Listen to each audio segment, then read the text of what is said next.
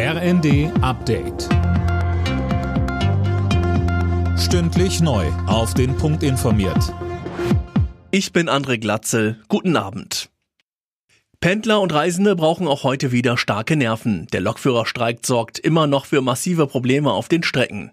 Noch bis morgen Abend gilt ein Notfahrplan, zahlreiche Verbindungen fallen aus. Hinzu kommen die anhaltenden Bauernproteste. Am kommenden Montag wollen die Ampel-Fraktionsspitzen mit den Bauernverbänden sprechen.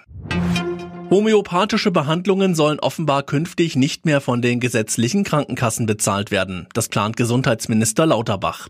Philipp Rösler mit den Details. Man könne nicht mit Wünschelrouten vorgehen. Homöopathie macht als Kassenleistung keinen Sinn, sagt Lauterbach. Er geht davon aus, dass so zwischen 20 und 50 Millionen Euro eingespart werden könnten.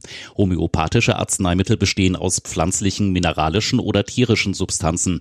Wissenschaftler konnten bisher keine Wirkung nachweisen, die über den Placebo-Effekt hinaus hinausgeht. Schon jetzt wird Homöopathie nicht von allen Kassen bezahlt. Das Geheimtreffen mit AfD-Politikern und Rechtsextremisten schlägt hohe Wellen. Kanzler Scholz sprach von einem Fall für den Verfassungsschutz. Wir schützen alle, unabhängig von Herkunft oder Hautfarbe, so der Kanzler. Bei dem Treffen soll besprochen worden sein, wie Millionen zugewanderte Menschen vertrieben werden könnten.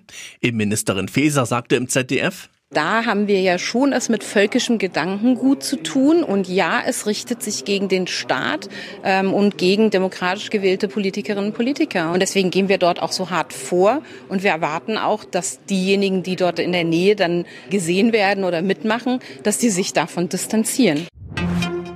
Die Rückkehr von Jaden Sancho zu Borussia Dortmund ist perfekt. Der Bundesliga-Club leiht den 23-Jährigen bis Saisonende von Manchester United aus.